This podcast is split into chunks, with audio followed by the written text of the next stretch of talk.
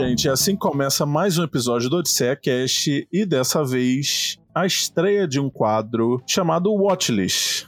Né? Nesse quadro nós vamos falar de assim, é um Odisseia mais desgarrado, né, com os lançamentos e tal. Nós vamos falar de, de clássicos, de filmes que estão fazendo aniversário, de filmes que a gente gosta, de filmes que a gente ainda não viu e quer gravar um episódio sobre. Vai ser, vai ser nesse nível, né, gente? Exatamente.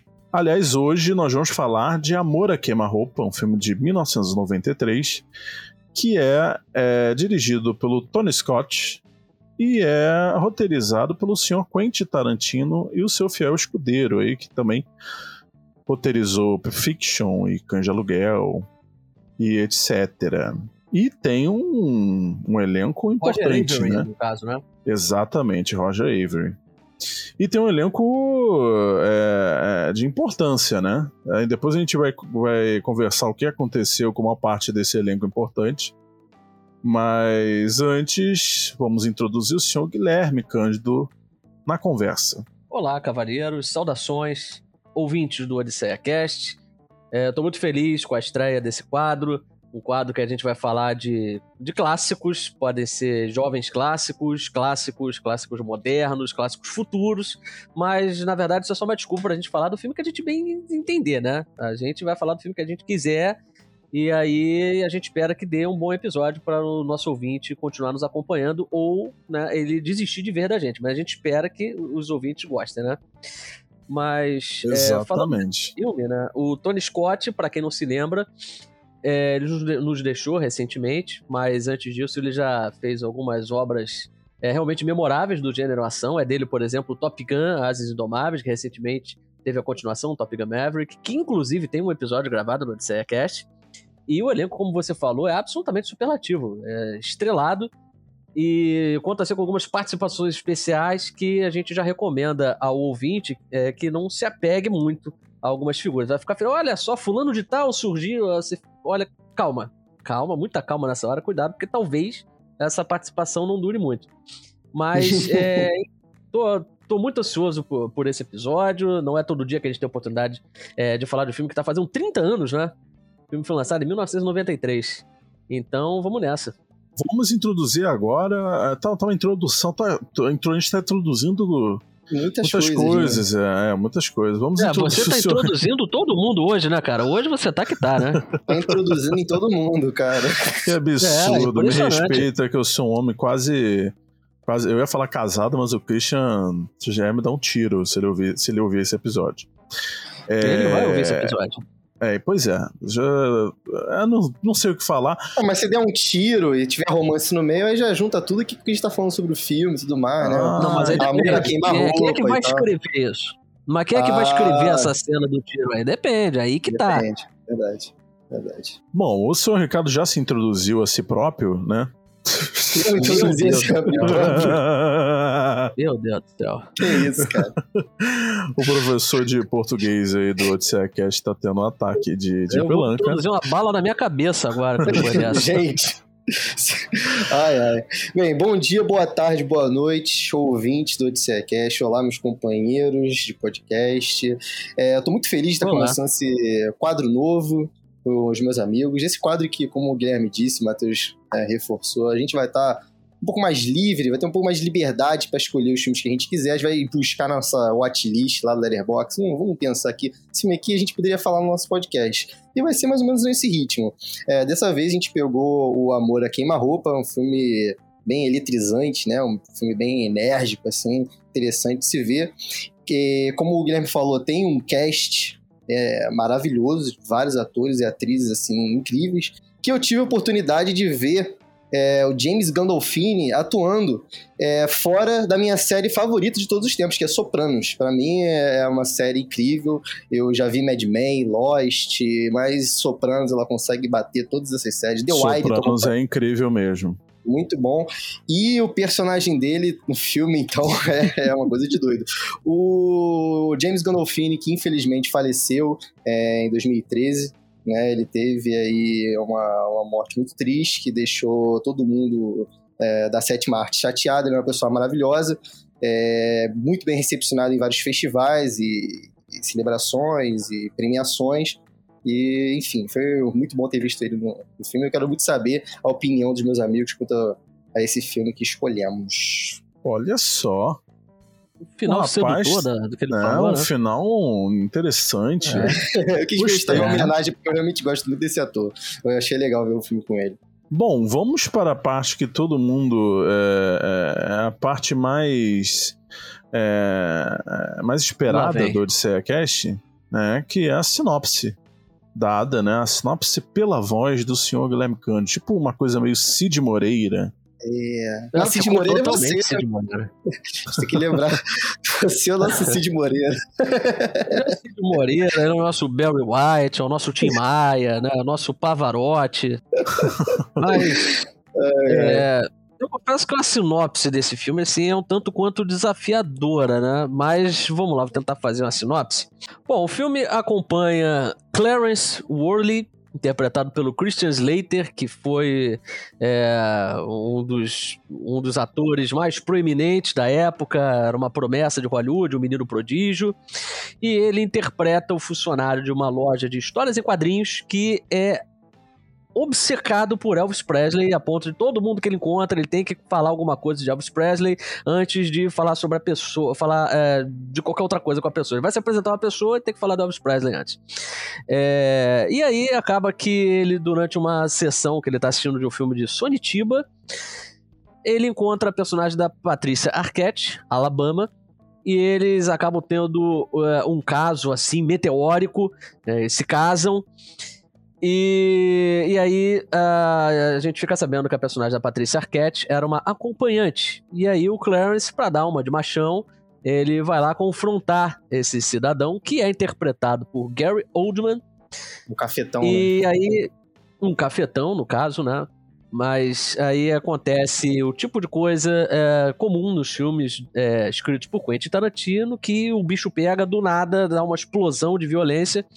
E aí é o Clarence é, que foi lá para poder pegar as coisas é, da esposa, é, colocar numa mala e levar. é, acontece essa confusão, e ao invés de levar a mala com as roupas é, da Alabama, ele acaba levando a mala repleta de drogas que pertencia a esse cafetão e ele se coloca numa encruzilhada aí que envolve diversos personagens, todo mundo à procura dessa maldita maleta que serve como uma representação do MacGuffin, que foi um termo cunhado pelo Alfred Hitchcock sobre aqueles objetos que servem exclusivamente para mover a trama. Às vezes ele pode ter uma relevância ou não dentro da narrativa, mas a verdade é que é um objeto que serve para manter a história em movimento. E aí a maleta é mais um caso desse MacGuffin que o Quentin Tarantino ele sempre usou muito na carreira dele. É, o próprio Pulp Fiction também tem uma maleta que serve de MacGuffin. Enfim, é, é um artifício também, né? Cães de aluguel também, muito bem lembrado. Esse formato, de- o formato desse filme me lembrou muitas coisas, né? Essa coisa de. Parece que vai dar tudo certo, e aí tem uma coisa que eles acham que é outra coisa, e quando vai ver. Me lembrou um pouco de Ozark. E É, o eu não sei porquê. é- Ozark é tem um foda pra efeito caralho. dominó, né? Gosto Porque muito. sempre que eles, tentam, eles conseguem arcar com a grana que eles estão devendo, eles entram em outras dívidas, né? E fica nesse ciclo, assim, até eles con- construírem o seu império. Tem essa, tem essa é meio que questão uma aí. hidra, né? Corta uma É. cabeça, surgem duas, né? Incrível. É, não falamos de TV aqui, né? É, não falamos de. TV. Exatamente, bem lembrado, bem lembrado. Mas você que começou. Não só isso de que tudo dá errado, né? Mas o filme parece que ele é povoado por imbecis. É o, é, o filme é uma grande ode à estupidez. É, é impressionante a quantidade de imbecis fazendo imbecilidade nesse filme, né? O tipo do cara que é, quer sair de uma cena do crime sem deixar vestígio e esquece de pegar a carteira de motorista que deixou com o cara que ele- matou. É, e aí o cara que ele é interrogado e aí ele fala: Eu não vou dizer pra onde foi o sujeito. Aí os caras olham pra trás e o endereço do sujeito tá na geladeira. Né? Então, isso aí é uma outra estupidez, porque o cara ele, ele não vasculhou o, ambiente. Se ele tivesse vasculhado, precisava nem ter torturado o outro. Ele ia ver que o endereço tava bem na cara dele ali na geladeira. Enfim, é, parece que é, ele se desenvolve como uma comédia de erros, mas na verdade é uma comédia é, de de idiotices mesmo. É uma epopeia da, da, da estupidez. É uma, um erro vai levando a outro, e aí o filme vai se tornando esse efeito dominó que o Ricardo falou. É tudo isso por conta da, da estupidez, que começa pelo protagonista, né? Que é o, que é o Clarence, que é é um estúpido nato. É um estúpido nato, só que é um estúpido badass, né? Ele tenta pelo menos sair ali pelo, pelo, com estilo, vamos dizer assim. Por mais que ele faça suas idiotices juvenis e tal, ele é o nosso anti-herói, vamos dizer assim, né? É um tipo de humor que eu achei. É, é, é, bem Tarantino, né? Esse tipo de humor. Essa coisa Muito. de, nossa, matei alguém, mas não precisava ter matado porque né, tinha algo que eu, que, eu, que eu precisava ali do outro lado do quarto, alguma coisa do tipo, assim, sabe? Um humor Sim. pesado, né? A questão da violência gratuita também, né? De, que, que é uma coisa que ele gosta bastante de escrever. Das explosões repentinas de violência, né? Você tá conversando assim muito bem, sei lá, sobre a Madonna ou sobre Elvis Presley, e do nada acaba num banho de sangue, né? É, aproveitando das idiotices que o, que o Guilherme estava citando no que acontece no filme, é, tem uma cena em específica que é, que é muito engraçada, que tá um casal assim, e eles levando cocaína no carro, eles estão numa pegação louca ali, e ele precisa urgentemente se livrar da, da cocaína. Só que. que a polícia tá perseguindo ele. A polícia tá perseguindo ele, só que acontece uma discussão ridícula de, de esconder ou não, e no final das contas ela explode com a cocaína na cara dele, e esse personagem ele surge a ser o X9 da situação, né, para poder vender, que, que desencadeia depois um efeito é, catastrófico demais na, na, na história impressionante. Tem até um momento com esse mesmo personagem que ele tá sendo é, digamos, é, interrogado por um outro personagem que tá é, suspeitando dele, e quando ele tá prestes a confessar é, de fato que ele fez determinada coisa, que, tentando aqui não dar spoiler, Aí o cara ele simplesmente abandona a tática dele, fala: não, não, ele tá limpo, não é nada disso, então tá tudo certo. Então parece que os personagens, até quando eles estão perto é, de fazer a coisa certa, pô, o cara tá sendo inteligente, né, cara? Suspeitou do cara e tá certo, mas aí na hora de, de cravar, na hora de tirar o 10, o cara vai e é estúpido de novo, né? Isso aí parece que é uma coisa que é como a, aquela história né, do, é, da cobra comendo o próprio rabo, né? Os caras eles não conseguem fugir da própria, é, da própria natureza é, limitada deles. Vocês acham que. É, vocês notaram é, uma grande diferença, por exemplo, se esse filme fosse dirigido pelo Tarantino, não só roteirizado? Eu noto algumas diferenças, sim, principalmente na quantidade de cortes. O Tarantino, que é um cara de. É, como roteirista, tem um estilo mais verborrágico nesse né? filme, tem muito desse estilo dele, tem muitos diálogos. É, e ele, ele costuma investir em planos longos, em alguns movimentos de câmera. Nesse aqui tem muitos cortes principalmente nas sequências de ação.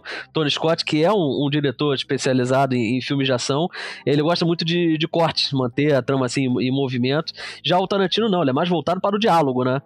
Então acho que essa, essa é a diferença assim que, que eu vejo mais é, discrepante.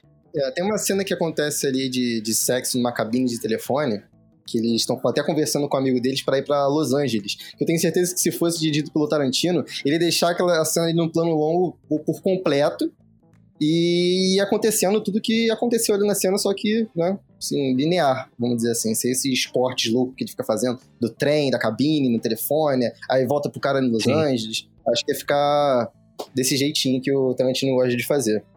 É, eu senti falta da, da montagem Pulp Fiction da vida, sabe? Que impressiona. É, eu senti, eu senti falta. É que o é, roteiro pede isso, né, cara? A gente vê um negócio do Tarantino, a gente. É, porque um, tá é, é, uma história básica, né? Eu acho que precisava de um de um diretor ali que fosse dar uma, uma alma assim que chamasse atenção, né, pro ele aproveita da, da, das, das sátiras nesses desses road movies, né, de ser dessa pegada meio Bonnie Clyde das ideias. É, é eu ia falar isso, parece um Bonnie Clyde do Tarantino. É, exatamente. Bonnie Clyde dos anos 90, né, vamos dizer assim.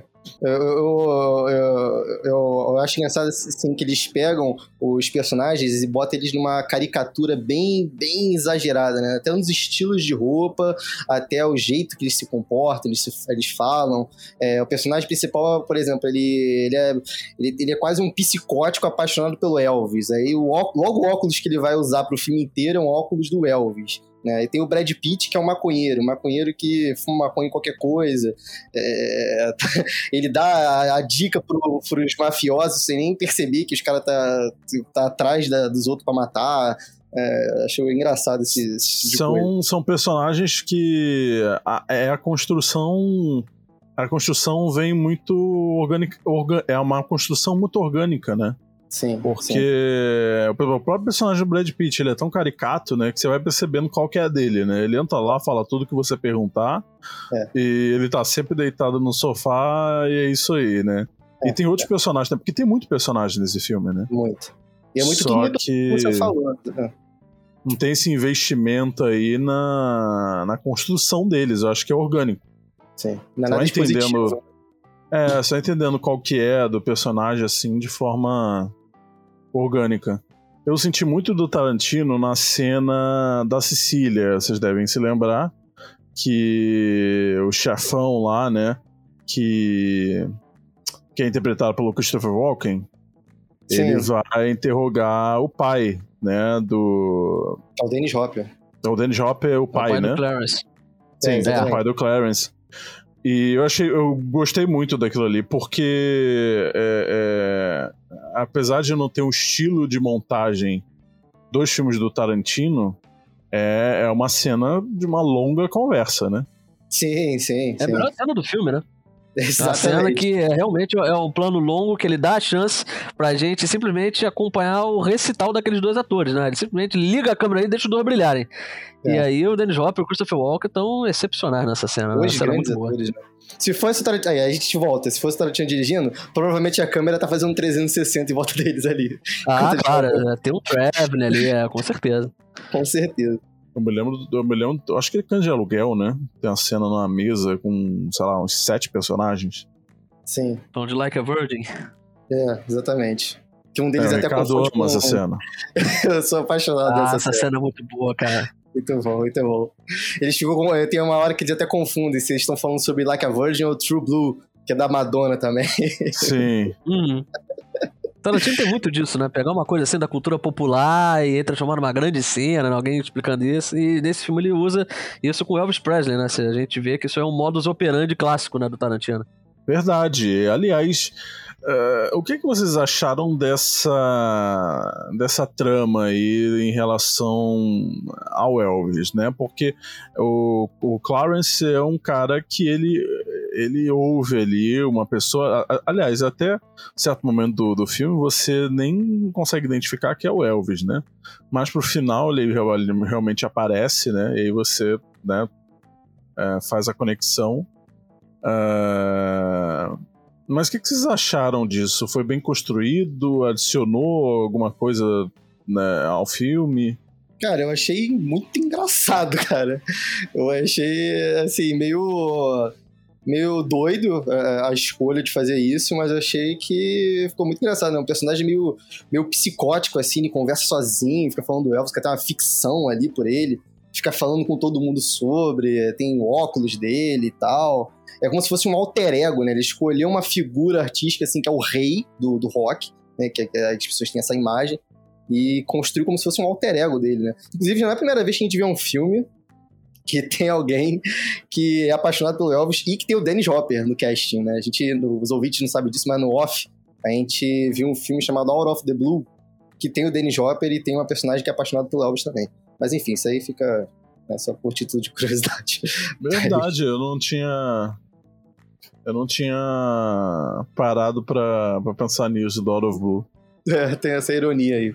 Essa fixação é, pelo Elvis, é claro, é levada pelo lado cômico ali, mas assim, sinceramente, já tinha ficado tão claro que o personagem é obcecado pelo Elvis, passa o filme Sim. inteiro falando de Elvis, que eu confesso que isso aí ficou uma coisa redundante, sabe? O humor, ele não. Dá para perceber que é feito para poder é, extrair gargalhada, né? Fazer isso, mas eu confesso que eu achei um efeito assim um tanto quanto redundante. Em alguns momentos até assim, meio que, que cansa, sabe? Porque a gente vê que eles estão querendo martelar isso. Eu já não, não, não encaro assim com, com bons olhos. Acho que foi meio é, redundante. Olha, você falando isso fica até pior na minha visão, porque eu nem achei, eu nem entendi que era para achar graça.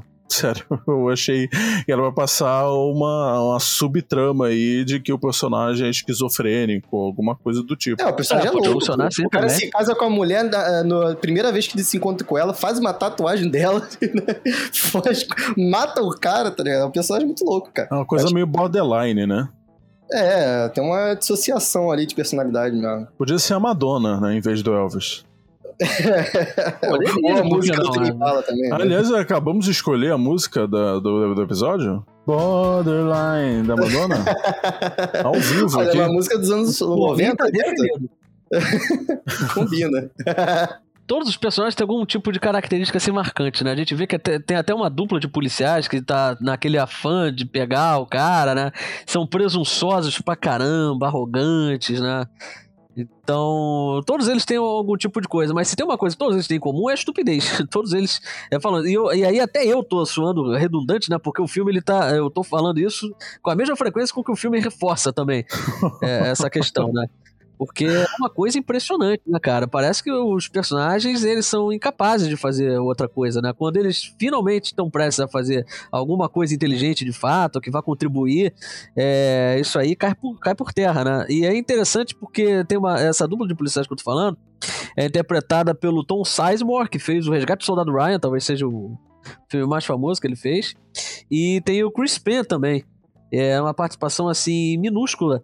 E aí que eu ia perguntar a vocês: vocês acham que essas participações especiais é, elas contribuem de fato? Elas são, são, são feitas de uma forma orgânica ou distraem o espectador? O que, que vocês acham disso? Pô, eu, eu gostei da, da participação do Chris Penn, até porque, como já foi falado aqui, eu sou apaixonado pelo Cães Aluguel, e ele tá no filme do Cães Aluguel, né? É, faz parte ali da, da ganguezinha, mafiazinha do, do Tarantino, né? Vamos dizer assim. Ele gostou de chamar a galera que ele já tava acostumada a chamar de casting, né? E botou ele, eu achei... Gostei do personagem dele. Não incomodou, não. Olha, é, na eu acho assim, não me distraiu e eu fiquei até surpreso, né? Porque antes, eu confesso que antes de, de ver o filme eu sabia que o Samuel Jackson tava. É, só que eu achei que ele ia ter uma participação enorme no filme, né? Ou pelo menos maior do que ele teve. E isso é uma surpresa. Eu achei até interessante, né? Você pegar é, esses, esses, essa galera e você acabar com eles ali logo no começo, né? Samuel Jackson não tem nem 5 segundos de participação, cara, já, Sim. já é tirado de cena. Eu achei, Eu- eu, eu achei aquela cena totalmente inesperada, né? É. Aliás, o Gary Oldman tá meio irreconhecível. Não sei se vocês acham também. Gary Eu também Oldman, o tá, não? apropriação cultural. Tá meio Jack Sparrow. Nossa, esse personagem do Gary Oldman, gente. Que ele acha que ele é negro. É incrível Ah, isso. muito bom, É. cara. Muito bom, muito Hum. bom. Inclusive, quando ele tá ali na, na, numa discussão com Clarence, aliás, tu já tá briga- brigando com Clarence, fala: vem Sim. aqui, seu branquelo. Hoje não é a É. noite dos branquelos. Tipo assim. Hoje não, é, dia- hoje não é o dia dos branquelos. Incrível. E assim, um filme de 93, né? E eu mal sabia o Tarantino que isso né, encaixaria tão bem hoje em dia. Né? É, à frente do seu tempo, né, cara? Já, já Ele- previu a apropriação cultural. E o Gary Oldman tava de trança, né? É, De Tá, dread. Tava de dread. Tava de dread. É. Pois é, pra você ver só. O cara foi à frente do tempo mesmo com esse personagem. Vocês estão falando dele ter previsto isso, né? Que ele previu e tal, mas é, tem uma coisa assim que é, não é tão comum assim no filme do Tarantino, e como a gente tem aqui um detrator quanto mais desse tipo de artifício, é, eu vou fazer essa pergunta diretamente ao Matheus primeiro. Matheus, o que, que você achou da narração? Olha, eu Ah. tenho uma história pra contar sobre isso, porque eu estava vendo o filme e o Christian chegou do trabalho. E Opa. aí ele foi tomar banho, ele não ficou vendo o filme comigo não, mas ele deitou, né, na é, na cama, e ele tava olhando de vez em quando o filme e aí já estava no final. E no final tem uma narração, né? Aí terminou o filme, foi pro crédito, ele olhou pra minha cara já rindo, já gargalhando, ah, já sei que você vai falar. Eu falei, o quê? Você deve ter odiado, que você odeia a narração. eu falei, não, cara, muitas vezes me incomoda, mas dessa vez não me incomodou, não. Achei, achei ok, Até não me porque é bem incomodou, singela, né? Ela começa no- ela tem uns minutinhos no começo e no final só um pouquinho também. Acabou, só isso, né? Assim, eu acho que é, dá um. Eu acho assim, é, quebra um pouco. É uma quebra de estilo, eu acho. Talvez. De clima. Totalmente. Boa. Uma quebra de clima. Porque o E filme ali estilo frenético. É. Então, já junto os dois. É, é frenético, é violento e tal, e no final alguma coisa meio. Ah, estou aqui, tive um filho com ele, e o amor da minha vida, e. Alguns diriam que é uma é a romantização do Bonnie Clyde. Já tem um pessoal que romantiza, se tivesse esse final ia ser mais romantizado ainda. É, o final ficou meio artificial, né? Acho que a gente pode dizer isso. É, Eu acho que podia ter só a narração só no começo ali, e do final terminar do jeito que terminou e pronto, acabou. Essa narraçãozinha aí quebra um pouco, quebra um pouco o clima. Inclusive, eu fiquei sabendo que o senhor Ricardo viu um final alternativo aí, que eu confesso que eu nem sabia da existência. E eu, vou também pedir pra ele falar aí, porque tô curioso. Tem um final alternativo, que é a Alabama, ela tá ali deitada, segurando o Clarence, e o Clarence, ele não, é, não acorda, ele realmente morreu, e ela aproveita, pega a maleta e vai embora. E o mais engraçado é que nesse final alternativo não tem a narração. É só ela indo embora, estrada fora, vai pra praia e acabou. Cara, É, acharia perfeito esse final. Puta que pariu. Eu também. E tem, mais certeza, nossa. ali, com racó e tudo mais. E, enfim, tem esse. Você tá me cheirando a interferência do estúdio, hein? Tá me Pois cheirando a é, interferência do estúdio. Parece que esse aí era o final Sabe, vou te dizer uma coisa pra vocês. É, a cena dela ali chorando, né, com o Clarence no chão. Eu falei, pô, essa garota é idiota, porque não, não dá pra ver furo nenhum lugar, nenhum do corpo dele, só dá pra ver sangue no, no olho, né? Alguma coisa acertou o olho Na dela. testa dele, né? Pô. Porque, por que ela tá achando que ele morreu, né? E aí ele acorda. Aí eu achei meio esquisito, mas eu falei, bom. Suspensão da descrença, deixa pra lá e foi esse final. Aí você falando esse final alternativo aí, eu fico, porra. Posso, posso dar uma outra visão pra você? Pô, depois de um tiroteio enorme que aconteceu ali, você vê seu namorado estirado no chão, sujo de sangue. É, mas com esse final alternativo já passa aquela visão de, pô, fria e calculista. Entendeu? É, né? É, meu namorado morreu, é isso aí, vou pegar a grana e ir embora. Acabou. É, Até porque, exatamente. gente, os dois são dois safadões, né? São crápulas. E no final parece que, sei lá, tá tudo Mas são ingênuos né? também, né? Sim. Seria uma jovens, bem-vinda né? quebra. É, seria uma bem-vinda quebra do, da, da expectativa, né? Em relação a personagem. Porque ali quase todo mundo é ingênuo, né? Pô, a gente tem o amigo do, do personagem do Chris Slater, né? Do Cla- Clarence. é, ele vê que ela tá ferida, por exemplo. E aí, pô, o que que aconteceu? Você bateu, né? Eu falei, não, ela se machucou é, jogando basquete, levou uma cotovelada. O cara, ah, tá. E ele acredita de fato que ele repete isso aí num outro momento, né? Então aí seria assim, uma, uma subversão perfeita da expectativa do público. Ela pegando a maleta e sair é, seria perfeito. Seria uma coisa até mais romântica do que foi, né? Então, pelo É, menos, eu, acho que. Eu acharia perfeito. Olha, gostei de saber esse final alternativo. Também. Aliás, tem um personagem também que eu achei incrível. A- Aquela. Aquele núcleo ali, tipo o núcleo do Manuel Braga da, da Globo, né? Vamos falar núcleo, Manuel que eu sempre Carlos. lembro de Manuel Carlos. Manuel Braga foi ótimo. Quando eu É, falo misturou com o núcleo, Gilberto Braga, né? é. sempre que eu falo núcleo, eu me lembro de novela. É, Que ele é ator. Você se lembra? Ah, e ele é, ele é um idiota completo, né? Que ele tá ali É comandando as negociações, é. Tem até uma Aquele piada que eles personagem- fazem com o Dick, né? Que ele vai ter que pegar o Dick. Ah, o Dick vai chupar o Dick. Nossa, aquilo é incrível. Ele corre, como é que é? é que- Muito bom. Aliás, Mas você tá falando diálogo daquele que estoura cocaína na cara dele Sim, ou aquele outro é louro? esse mesmo. É esse Não, que não, não, não, estoura. não. Não, A da história, co- a história com a cocaína é outro. É outro cara. É o cara esse aí é o cara que Ah, fica com a ah, tá. escuta. O Dick é o amigo então, dele. não. Que vai encontrar em Los Angeles que, que Então, o o colega de Dick é é esse aí que é. Perfeito, é esse aí que acredita que a garota levou uma cotovelada jogando basquete, né? É, É. É então. esse aí, é É. esse aí. Que, que tá ali na ligação com o chefe dele. Inclusive, eu achei aquele diálogo incrível. né? Deles falando só como se fosse um filme mesmo, né? É, é- é É o- demais esse é diálogo. filme, meu Deus? Eu esqueci qual era o filme. Eles falam Ah, Doutor filmes, né? Aliás, eles falam É. toda hora de Apocalipse Now também, né? Ah, Fala, esse, aliás, é. aquele filme é fictício, né? O filme que ele fala que só não é melhor do que Apocalipse Now. Ah, filme é, deve ser é. É o filme fictício. que o produtor da. É, o filme que o produtor é, é, que tá no, é, no elenco ali, né? Que tem um personagem que é produtor de cinema e aí ele fala desse filme, né? É um filme que ele poderia ter uma trilha sonora. É... Pô, eu achei a trilha meio. É porque Olha, Hans Zimmer, né? É, é complicado de falar. Com que vocês vão falar, hein? Tem algumas cenas. Tem uma cena que é a primeira noite, né? Do casal ali, da, do, da, do Clarence e da Alabama, e ela tá chorando do lado de fora e tá numa. e tá tocando a música que eu falei, cara, que porra é essa? Por que tá. O que, que é isso? Eu, não achei, eu achei nada a ver com a cena. E Tem muitas repete... cenas com a trilha sonora que poderia ser melhor, porque eles poderiam pegar o artifício do filme ser dos anos 90 e botar. Tá, uma, assim, tem uma que é a principal, que é de um pianinho que fica de fundo.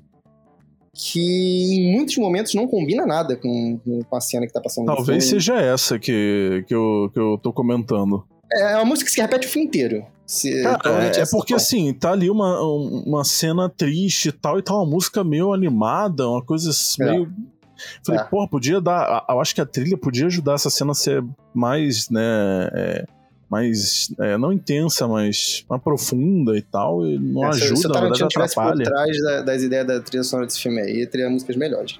Bom, temos um fã do Hans Zimmer aí que tá calado. Não, totalmente. Eu tô achando assim um disparate que vocês estão falando, um absurdo. Eu vou me retirar do episódio, porque não tem a menor condição de continuar. eu vou falar a verdade que eu nem não. sabia que o Zimmer estava por trás. É, mas. Por trás de quem? Do filme. É, também. É, não, na verdade ele tá por trás, pela frente, ele tá por todos os lados, né? Com a trilha sonora onipresente dele, né? Mas, mas eu, ninguém eu gostei é perfeito, do... né, mano? Não, mas eu gostei. É, tem algumas melodias que ele faz ali no instrumento, que eu acredito que seja um clarinete, mas eu vou dizer aqui que é um instrumento de sopro. É, que, que eu diria que é o tema romântico do, do filme, né? Então, é, pelo menos nessa parte aí. Ruim. Não é de todo ruim. 50-50, vamos dizer assim. Não é o trabalho ah, mais brilhante do é. Hans Zimmer. Pronto. É, o, o Hans Zimmer, assim, é, a partir da, dos anos 2000, né, tudo bem que nos anos 90 ele já havia ganho o Oscar pelo, pela trilha do, do Rei Leão, mas a partir dos anos 2000 foi que o Hans Zimmer, de fato, alcançou esse status na indústria né, do, do gênio que ele é hoje em dia, né? É, mas a, a, a música... Tem que dormir no teclado, né, pra fazer a música. É, lá vem você falar é, da trilha, né, da trilha do Hans Zimmer que dorme no teclado. É, é impressionante. É uma das poucas coisas que eu... Uma das poucas coisas, não que senão eu matei Matheus vai querer me matar. Mas se tem uma coisa que eu admiro e muito, assim, que tem que, que eu, pelo menos, aplaudo de pé, é a trilha sonora do, do Interestelar, cara. Aquela trilha sonora. É incrível. Eu sou fã do Inclusive, David, o filme inteiro é incrível, né? E é, o né? Guilherme né? já me disse que é fã da, desse filme. E... É mesmo? Eu falei é, isso. Falou. Olha que desgraçado, falou. cara. Falou, olha sim. só. Olha, eu sou um grande fã do segundo. É fake news isso daí, pô. Fake news, tá ok? É, eu acho que o segundo ato desse filme é brilhante, cara. Mas isso aí é um assunto para um próximo episódio, né, cara? Não estamos falando de Christopher Nolan. É, Bom, nós não é... falamos de Christopher Nolan, né? Ah, não, não mentira, nós falamos de Christopher Nolan, mas hoje não. Falamos sim, em breve teremos aí uma cabine Opa, se Deus quiser. E olha, se eu, eu, eu vou virar uma Marvete na cabine, hein? Olha, eu só digo uma coisa. Lanzete. Esse filme vai bombar, hein? Vai Esse bombar. Vai. Esse vai, vai bombar. bombar. Bom, acho que chegamos ao final, né, senhores? Chegamos, chegamos. Mais um episódio aí do Odisseia Cast. É, tem que uma hora. Uma hora acaba, né? Uma é. hora acaba. Poxa, Como triste. poderia ter acabado, né, com um final alternativo de, de Amor a Queima-Roupa. É, esse final alternativo ficou melhor do que o que foi pra tela mesmo. É, falando em final alternativo, né, vou aproveitar esse espaço aqui para dizer, eu espero que os nossos ouvintes tenham gostado desse novo, novo quadro que propomos aqui no Odisseia Cast, que é um quadro que eu e Guilherme e Matheus ficamos felizes de estrear. Agora vão ter um pouco mais de liberdade para trazer filmes que estão na nossa watchlist. A minha, que já está fazendo é, quase 2 mil números ali de, de filmes. E é uma watchlist, assim, perturbadora, né? Porque tudo bem que ela é bem eclética, mas tem uns filmes underground ali que, assim, é, é para poucos aquilo ali, né? Eu ia é falar pro, fica sabendo nosso... do, É bom que a gente fica sabendo do, do gosto dos nossos ouvintes, né? Porque a gente já percebeu pelos, pelos números aí dos listeners, vamos dizer assim. Listeners. É, que a galera gosta de uns filmes diferentes. Filmes da MUBI, entendeu? Um Decision to Live, um Holy Spider. Talvez a gente traga um, é, ele, um, ele é um Mubi Boy, esse aí. Ele tem que falar É. da Mubi. É, totalmente. Tem que trazer. Totalmente. Até É bom. Os nossos ouvintes gostam da MUBI, pô. Eu Tô querendo, pô, tô, daqui a pouco vai aparecer um aí. Pode ter certeza. É até bom você falar isso, porque a gente deixa aqui é, a oportunidade para os nossos ouvintes darem uns pitacos, algumas sugestões de filmes para a gente é, comentar por aqui. Então, você que está ouvindo esse episódio, por favor, é, dê um jeito aí de entrar em contato com um dos cavaleiros do, do Odisseia Se Cast você para estiver sugerir um ouvindo filme repente, né? no... Se vocês estiverem ouvindo no Spotify, tem, tem uma caixinha ali que você pode escrever e mandar. Né, chega diretamente para o Odisseia Cast o que você escreveu. Então, se tiver alguma sugestão aí. E claro, não pode deixar de apertar o maisinho ali, de seguir e tudo mais. Exatamente, exatamente. Também E temos também o não nosso... pode deixar de escutar o especial de Edgar Wright, Pelo segue amor disponível de Não, não, não. A música já tá um aumentando, tá aumentando. Não, não, aumenta não, aumenta não, porque eu, quero, Ah, eu quero fazer propaganda ah. pro nosso Twitter do OdisseaCast também. Se você quiser mandar uma DM pra gente de sugestão de filme, tem o nosso Instagram. Se você segue a gente no Letterboxd, vai lá numa review, manda um comentário e diz é, alguma sugestão de filme também. Somos, pessoas- somos pessoas super acessíveis.